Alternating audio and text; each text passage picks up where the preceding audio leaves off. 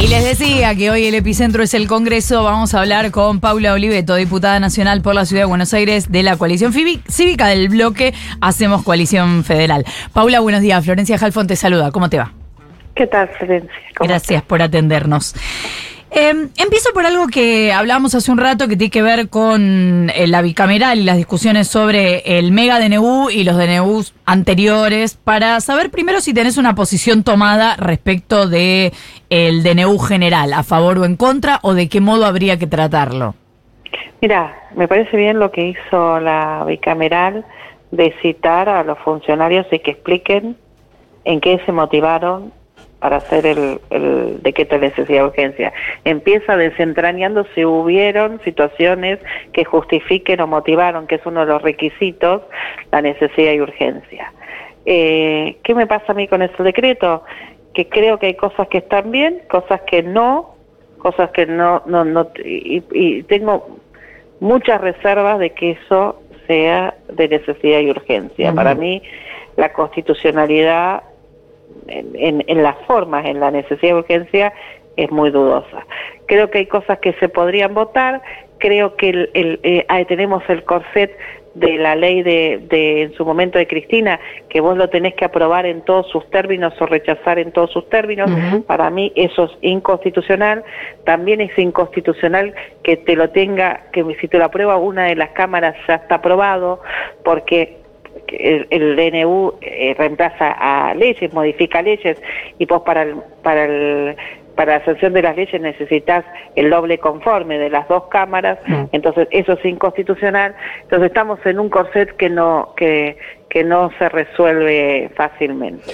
¿Y cómo es que no termina siendo un corset también esto que vos decís respecto de eh, que no hay necesidad y urgencia en muchas de esas cosas que están dentro del DNU?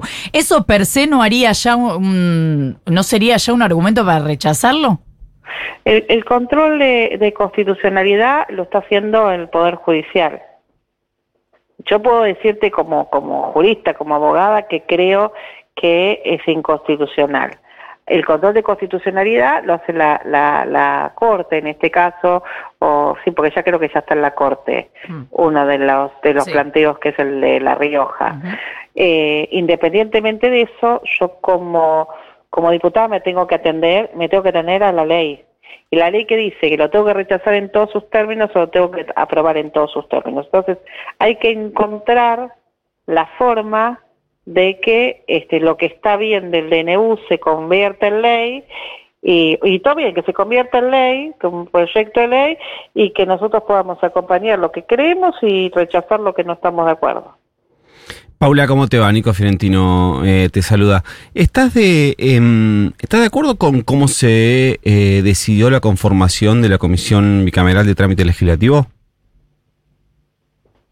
La verdad, no me, como el bloque de la coalición cívica no tiene nunca lugares en la en las bicamerales este no no no no tomé conocimiento de quiénes son los nombres sí sé que está a ver básicamente es la los diputados lo sé pero los senadores no los conozco en, y bueno, arranquemos con, con, diputados. ¿Te parece bien que se haya utilizado sistema DON para todas las comisiones excepto para la bicameral?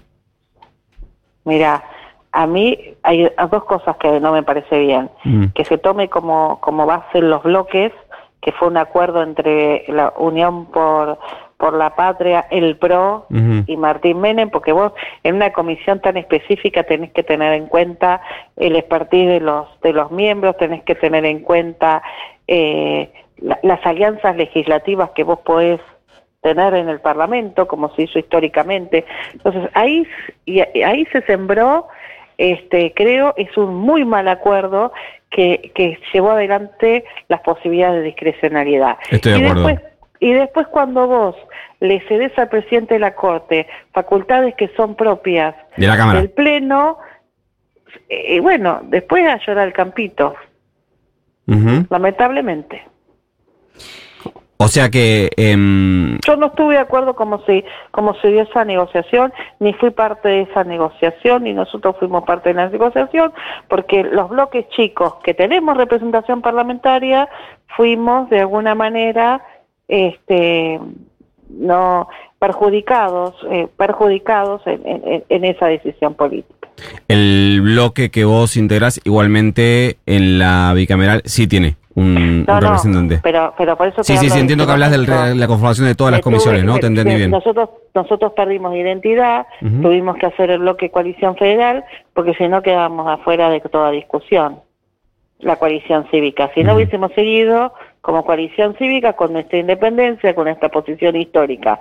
Ahora, esa decisión, eh, de, eh, de alguna manera, mala decisión, mala negociación, desembocó en un montón de situaciones que, que son las que hoy estamos teniendo, independientemente de, de lo que yo crea de los nombres de los que están o no están. Este, la verdad que no, no, no, no estoy hablando de las personas que deben ser todas muy, muy, muy buenas y con mucha, mucha. Los diputados que veo son todos personas que en general los de la Libertad Avanza no los conozco porque recién son diputados. Los otros son personas con experiencia, muchos vienen del derecho, los, los tomo, pero lo tomo como algo positivo. Pero objetivamente, este, cuando vos, mira, cuando vos querés hacer una de más, después si te sale mal, no te quejes. Eh, Paula, ¿tenés alguna expectativa del discurso de hoy del presidente? No. ¿Cómo, cómo sería? Y porque este, la previa, la previa es terrible, viene con una sorpresa, viene con, qué sé yo, yo espero que nos ajustemos al, al, al, al protocolo, a lo que dice la Constitución, que un estado de situación, un, un diagnóstico de cómo recibieron las cuentas, una evaluación de cómo es el plan de gobierno y una perspectiva hacia el futuro. Eh, si es con descalificaciones, insultos, es muy triste, pero no porque uno tenga que, que bancarse en las redes, todo lo que implica eso, ¿no? Porque ahora parece que, que los diputados somos los los culpables de, de todo, de la inflación, del, desempleo, del, de los precios. No, no, eh, el, el, el punto central es que cuando habla un presidente de la nación, tiene, tiene los ojos de todo el mundo, de los inversores, de los que tienen que venir a, a generar trabajo, de los, de los inversores extranjeros, de los locales, de los que toman decisiones, de la gente que está angustiada porque, porque no llega a fin de mes, de los que tienen que pensar qué hacer en un futuro. Entonces, eh, si él tiene la, la tranquilidad de mostrarnos su plan de gobierno, va a ser excelente y yo voy a estar muy contenta. Si él descalifica y, y adjetiviza a un montón de personas como para, para no tener que, que, que, que hablar de lo importante y bueno, este será será algo más de lo que nos estamos acostumbrando en este tiempo, que no es fácil, que, que, te, que te duele, pero que, que nosotros tenemos que aprender a administrar. Y se pierde una oportunidad, porque un país que puede mostrar datos, que puede mostrar proyección de futuro, es un país que puede generar progreso, que puede que pueden venir inversiones y todos nos quedamos en una disputa política que en definitiva es, bastante estéril en la vida de las personas. Las consecuencias no van a ser buenas Ahora- para- ni para el presidente ni para los argentinos Paula, haciendo hincapié en esto que vos mencionás respecto a los agravios, etcétera, yo me, mm, me pregunto sobre todo lo que fue el, el trámite de la ley ómnibus hasta acá. Eh, digo, hay un sector de la eh, oposición o de bloques no oficialistas que eh, representan políticamente a actores, a muchos de ellos gobernadores, en los que se ha tratado de narcos, en el caso de Puyaro, que se los ha tratado, se los ha eh, eh, vinculado con eh, memes referidos a, eh, a, a personas con síndrome de Down, como el caso de eh, Nacho Torres. Se ha dicho que el Congreso es un nido de ratas, se ha dicho que son eh, coimeros, que quieren, digo, toda esta avalancha de agravios y todavía sigue habiendo un sector de eh, la oposición o de bloques no oficialistas que siguen abrazados a la idea de, bueno, tenemos que poner la política y el eh, sostenimiento de la República por encima de eso. La pregunta es, la pregunta muy puntualmente a Paulo Alibeto es, ¿En qué momento la cuestión personal dice, bueno, sabes que yo ya no puedo seguir acompañándote si vos me estás eh, tratando de narco, de chorro o de, o de un, o de todas estas cosas? ¿En qué momento el, hay un límite para ese acompañamiento? Mira, yo, yo tengo el cuero duro. No es que me- no me ponga mal, ¿eh? Pero tengo el cuero duro. No lo tomo personal nada de lo que él dice y yo también fui objeto de sus agravios. Este, de sus agravios no personales, de él siem- siempre nos señaló como traidores, pero yo no le voté facultad de delegada. Eh, no se las voy a votar ni a él ni a nadie, porque no creo en que vos tengas que depositarle en una persona Sí, es la posición La histórica de la coalición cívica, me consta. No, la posibilidad de que decías sobre tu vida, sobre tus bienes, sobre tu libertad, sobre un montón de cosas. Ahora bien, este, si yo me tomo personal eh, y no voto algo porque porque él me dijo traidora, este, me- no, estoy cumpliendo con mi laburo, porque yo no soy yo. Yo cuando estoy en esa banca represento un montón de personas. Entonces, si hay leyes que, que entiendo que son buenas para la Argentina, la voy a acompañar.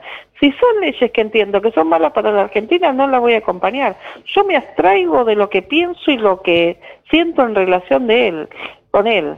Este, después, si hay otros legisladores que, que, mm, que quieren quedar bien o le tienen miedo a que lo puteen en las redes o que definen su posición porque lo, lo putean en las redes o no lo putea o no.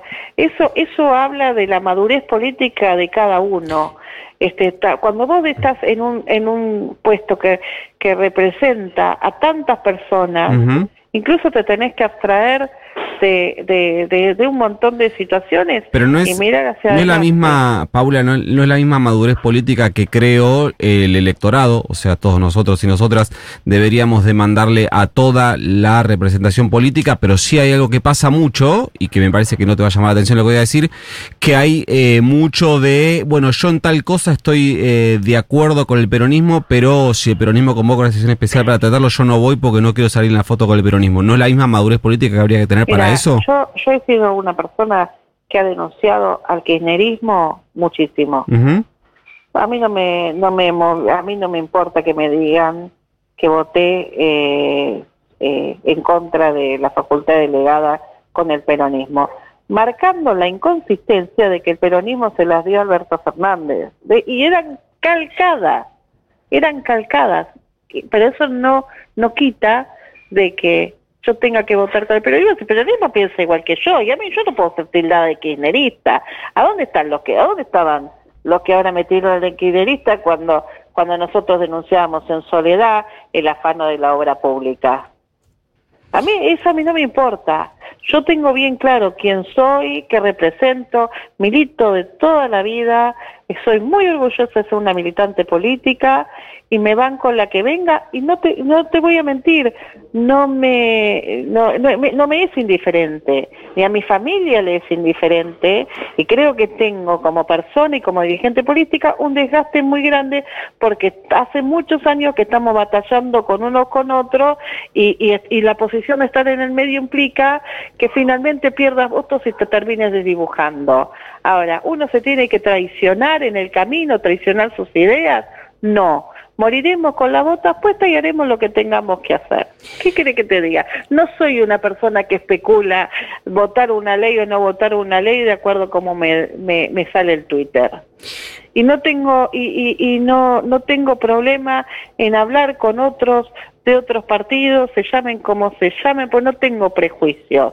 Somos ahí en el recinto representante del pueblo. Cuando el kirchnerismo quiere hacer una de más o se ofende y hablan de república, cuando le dieron a Alberto Fernández la facultad, entre otras, de encerrarnos dos años, este, porque en el principio estuvo bien, después estuvo mal, en mi manera de pensar, ¿eh? o le dieron la facultad extraordinaria a, muchos de los que están ahí, se la dieron a Menes, se la dieron a, bueno, a Néstor en una etapa. Cuando vos, cuando vos eh, no tenés coherencia, ahí yo digo, es- no está bueno. Ahora, eh, si vos tenés coherencia y en la coherencia coincidimos, y por supuesto yo no tengo ningún problema. Para mí lo importante es encontrar las herramientas para limitar el poder y también para darle la posibilidad al gobierno de hacer las cosas que tiene que hacer. ¿Quién con habla? honestidad, con honestidad intelectual, en la que podemos estar de acuerdo nosotros Ujú. este, o no, pero nunca va a haber, de nuestra parte no va a ser ni una chupa mediada, ni vamos a andar queriendo cargo de ninguno, ni quedar bien con nadie, y te digo que a esta altura, en lo personal, ni siquiera me, me tengo como objetivo una reelección, una, este, un reconocimiento, tengo que hacer lo que tengo que hacer porque me toca estar en un lugar complicado en un momento histórico. Es un poco raro lo que te... No, pero se te lo digo con absoluta sinceridad. Podré equivocarme y sí, soy un ser humano. Podrán estar de acuerdo conmigo o no estar de acuerdo. Seguramente no voy a complacer a todo el mundo. Pero cuando yo decido votar es porque, cuando yo, cuando mi bloque decidimos hacer algo es porque lo hacemos creyendo que estamos haciendo lo mejor. Que nos podamos equivocar. Me equivoqué con la ley de, con la ley de, de alquileres, que no ayude ni a los inquilinos ni a los ni a los propietarios. Y es una cosa que siempre me estoy cuestionando por qué no le di una vuelta de tuerca por qué no no busqué una una comisión que hiciera un seguimiento Mira, Paula, te voy a decir una cosa. Tenemos que cerrar la nota porque se nos vienen las nueve. Perdón, pero no, no, larguera. no, no. Pero lo que te quiero decir es que no nos abras la ventana de la ley de alquileres, que es algo muy sensible para nosotros. Nosotros creemos que sí, que está bien que la hayas votado, pero otro día lo charlamos. no pero está bien pero no le sirvió a ninguno ni a los Bueno. inquilinos ni a los propietarios Eh, Paula Oliveto, diputada nacional por la Ciudad de Buenos Aires del bloque Hacemos Coalición Federal. Muchas gracias por habernos atendido. gracias hasta luego Un abrazo.